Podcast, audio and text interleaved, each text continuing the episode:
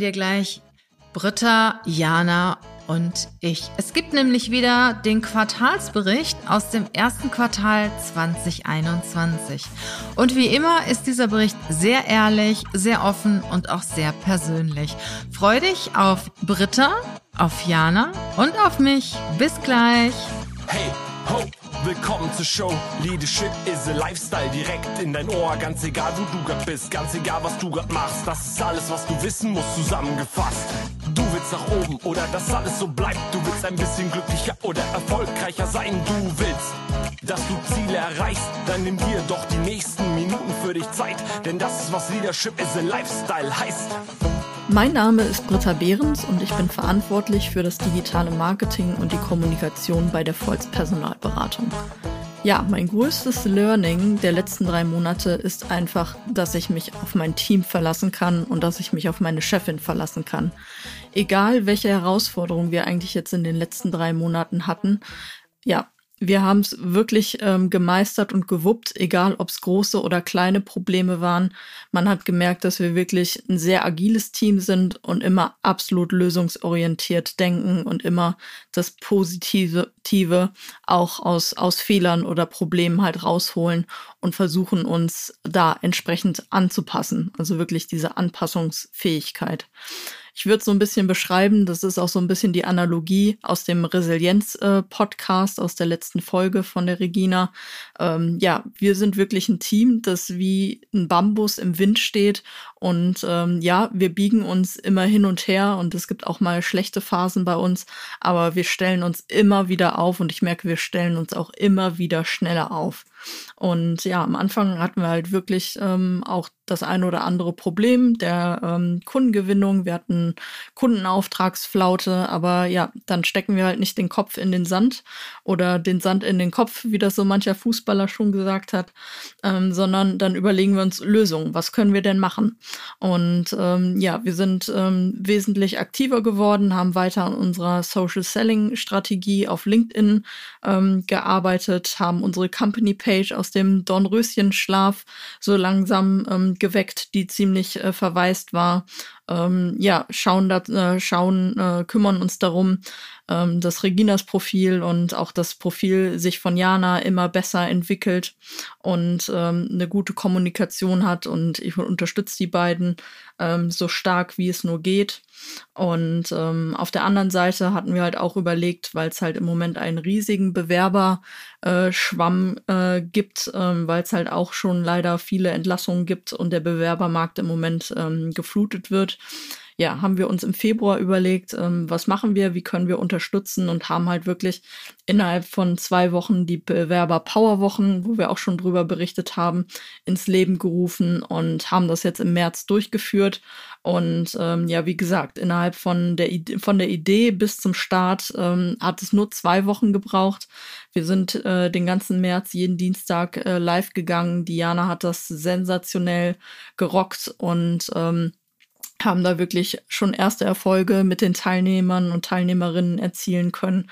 Und ähm, ja, das hat uns halt veranlasst, ähm, das jetzt auch im April wieder zu starten. Am 13. April geht's los. Kleine kurze Werbe, kle kleiner, kleiner kurzer Werbeblock in meinen Learnings. Und ähm, ja, ergreift die Chance, wenn ihr euch gerade bewerbt oder halt eine neue Herausforderung sucht. Ähm, richtig, richtig gut.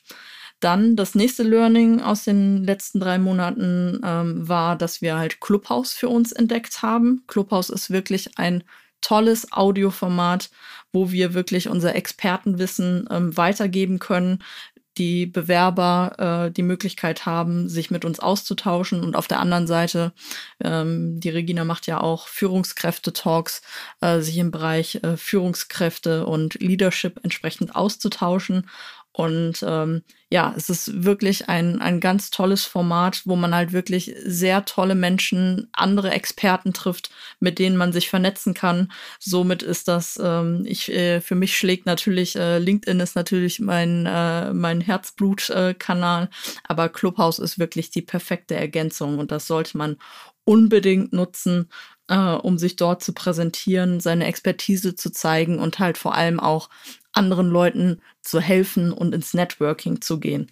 Und ähm, dadurch haben wir wirklich ganz tolle Menschen schon kennengelernt, äh, wo wir uns auf fachlicher Ebene austauschen können und auf der anderen Seite, wo wir halt auch dann ähm, Bewerberkandidaten entsprechend unterstützen könnten oder halt auch ähm, den einen oder anderen Kundenauftrag ähm, akquiriert haben, weil die Leute äh, wirklich äh, unsere Expertise sehen und dann äh, wissen, ähm, worauf sie sich einlassen und uns immer persönlicher kennenlernen und das, was wir, was wir sagen, halt dann auch halten und äh, gute Expertise machen.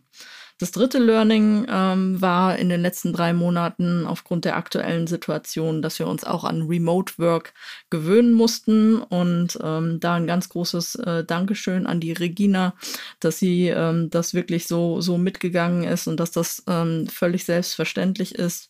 Und ähm, ja, da, das erfordert natürlich ähm, eine enorme Koordination und Kommunikation, sich umzustellen, dass halt nicht mehr alle Mitarbeiter vom Office aus arbeiten.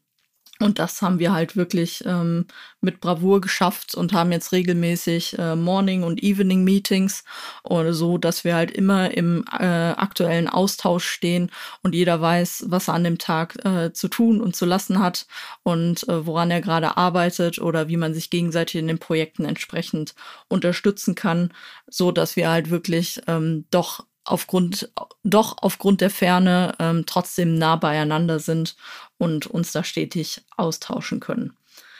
Dann ähm, hatten wir noch ähm, Stichwort Clubhaus einen interessanten Hinweis. Ähm, wir achten natürlich darauf, dass wir immer äh, eine moderne Webseite haben, eine ansprechende und vor allem klar kommunizierte Webseite, ähm, die unsere Kunden und die Bewerber anspricht und dass alles gut auffindbar ist.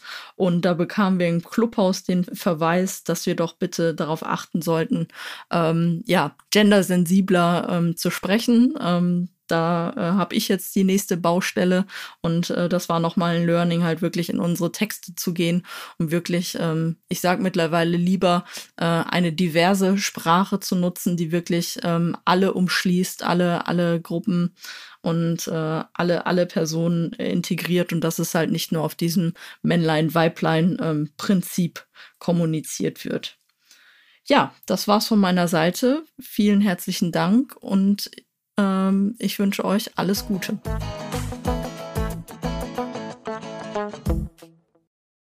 Ja, wir haben wirklich schon viel erlebt im letzten Quartal, Höhen erlebt, Tiefen erlebt und wie Britta schon so schön gesagt hat, das haben wir geschafft. Und zwar wir als Einheit, weil ich finde, wir sind ein starkes Team und Regina sagt das auch immer so schön, ein Team muss heterogen nach innen sein und homogen nach außen auftreten. Und ich finde, genau das beschreibt auch uns als Volz Personalberatung. Und ich bin überzeugt, das ist unser Erfolgsrezept. So, und meine ganz speziellen drei Learnings, die möchte ich jetzt mit dir teilen. Zum einen, mein erstes Learning war, Geduld zahlt sich manchmal aus. Das ist tatsächlich so. Ich habe ähm, auch echt lange an einem Kunden, mit dem wir auch schon länger zusammenarbeiten, rumgebaggert. Ich hätte ja auch sagen können, gut, wer nicht will, der hat schon und äh, nach mir die Sinnflut und ich melde mich nicht mehr bei ihm.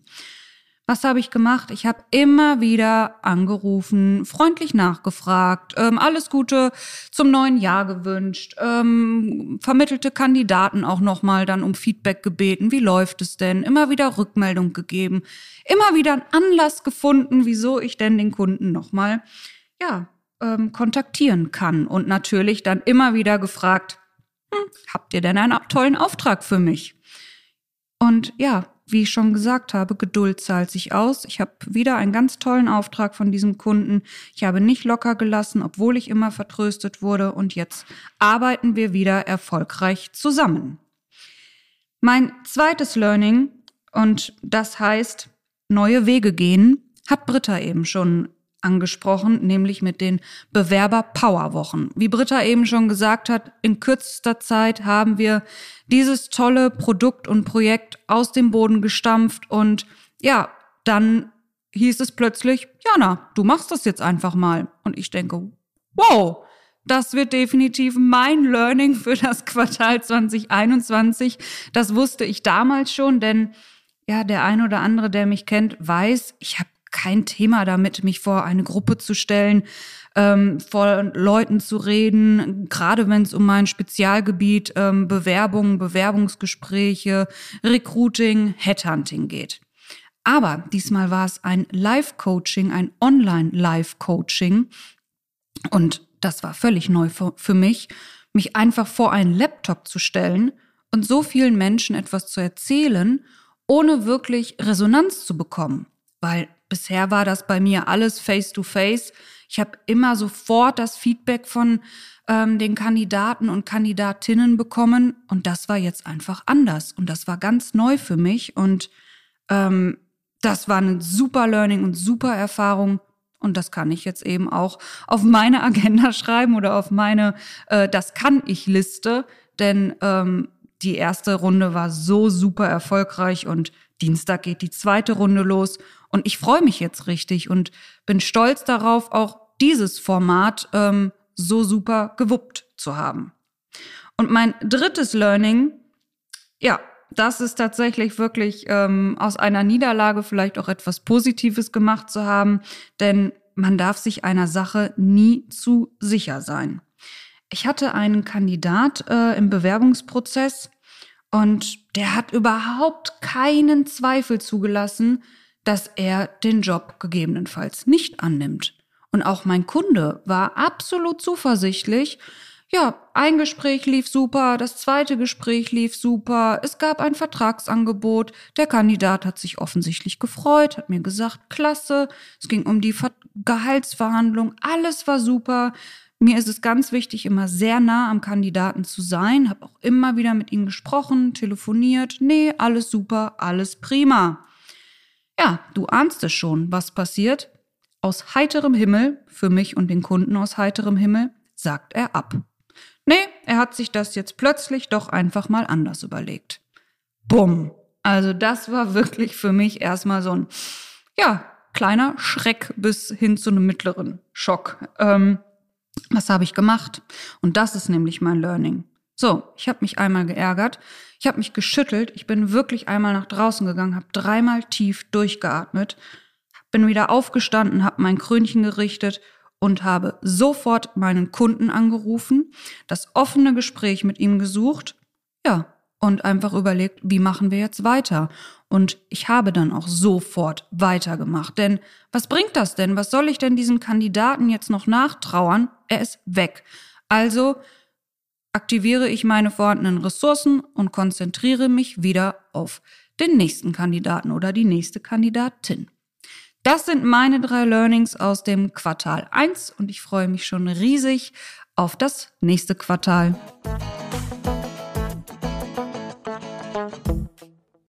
Meine Learnings haben auch etwas mit meinem letzten Podcast zu tun. Da ging es um das Thema Scheitern. Da habe ich mir die Frage gestellt, ist Scheitern eigentlich in? Ist Scheitern eigentlich modern? Oder kann ich nur Erfolg haben, wenn ich vorher gescheitert bin? Ja, wenn du diese Frage beantwortet haben möchtest, dann hör dir einfach mal den letzten Podcast an, die 311. Und jetzt geht es darum, ja, muss ich erst scheitern, um Erfolg haben, zu haben oder auch einfach nur durchhalten und aktiv sein? Und zu dem Thema Durchhalten und aktiv sein habe ich ein schönes Beispiel, eine Erfahrung aus dem ersten Quartal. Wir haben circa ein bis zweimal pro Jahr in einem unserer Büros einen Wasserschaden. Und seit ewiger Zeit ähm, suche ich schon eine neue Location. Aber wir haben natürlich eine Traumlocation direkt am Rhein, äh, absolute Promenadenlage in Köln. Und es ist natürlich nicht so einfach, Alternativen zu finden. Und ganz lange hatte ich für dieses Office eine Alternative Alternative im Kopf. Und zwar auch in einem super schicken Gebäude direkt am Rhein. Aber in diesem Gebäude gibt es nur vier Gewerbeeinheiten. Drei davon sind, äh, da sind die Eigentümer auch direkt drin und eine davon ist vermietet. Und ich bin sehr, sehr hartnäckig und habe mir feste in den Kopf gesetzt, diese Einheit will ich haben. Dann habe ich vor circa vier, fünf Wochen bei dem Eigentümer angerufen und habe gesagt, diese Einheit, wenn Sie die mal vermieten, bitte denken Sie an mich. Er sagte der Vermieter, also da ist ein älteres Ehepaar schon ganz lange drin, die diese Einheit als Wohnung benutzen und die werden mit Sicherheit auch so schnell nicht ausziehen. Aber wenn was ist, dann denken wir an sie. Zwei Wochen später kriegte ich von unserem Concierge die Nachricht, die ziehen aus, weil ich natürlich Hinz und Kunz erzählt habe, dass ich diese Einheit haben will. Da sagte der Concierge zu mir, die, das ältere Ehepaar zieht aus. Und habe ich gesagt, das kann doch nicht sein. Ich habe doch vor zwei Wochen erst mit der Vermieterin telefoniert. Ich direkt die Vermieterin wieder angerufen.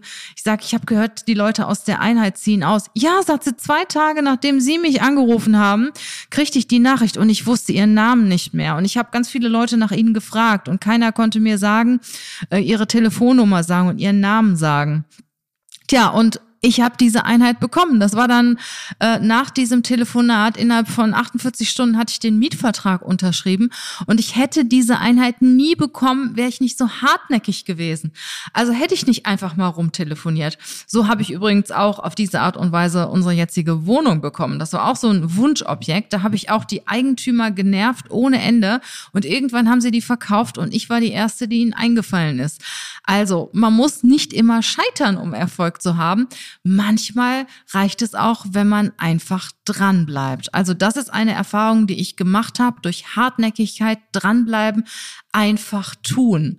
Und bei einfach tun bin ich auch bei meinem nächsten Thema. Es gibt ja Dinge, die man nicht so gerne erledigt. Und seit einiger Zeit äh, nehme ich mir für jeden Tag mindestens eine Sache vor, die ich nicht so gerne mache und die mache ich dann als erstes. Und das praktiziere ich jetzt schon eine ganze Weile und ich kann dir sagen, ah, fühlst du dich so richtig, richtig gut, wenn du die Sache erledigt hast und du schiebst es nicht so lange vor dir hin. Und wenn du dir auch Feste für den Tag vornimmst, diese Sache zu erledigen, dann tust du das auch. So habe ich zum Beispiel am letzten Sonntag, hatte ich mir vorgenommen, am Ostersonntag, meine Steuererklärung für 2019 zu machen, die ich schon ewig vor mir herschiebe. Und ich habe mich dann direkt als erstes Sonntagmorgen hingesetzt und diese Steuererklärung gemacht. Und weil das so schön und schnell und reibungslos ging und weil ich so glücklich war, Weißt du, was ich gemacht habe? Ich habe die für 220 direkt nachgeschoben. Und das, hab, das hat bei mir so ein tolles Gefühl verursacht und viel, viel besser, als wenn ich ständig vor mir herschiebe. Aber ich muss ja noch diese blöde Steuererklärung machen. Das zu dem Thema umsetzen, aktiv bleiben und auch durchhalten. Und jetzt komme ich zu einem sehr privaten Thema. Und zwar geht es um das Thema Ernährung und Gesundheit. Die Leute, die mich kennen, die mich schon eine Weile kennen, wissen, dass mir das sehr, sehr wichtig ist. Und wenn ich Führungskräfte coache, geht es auch immer um die ganze Person. Körper, Seele, Geist.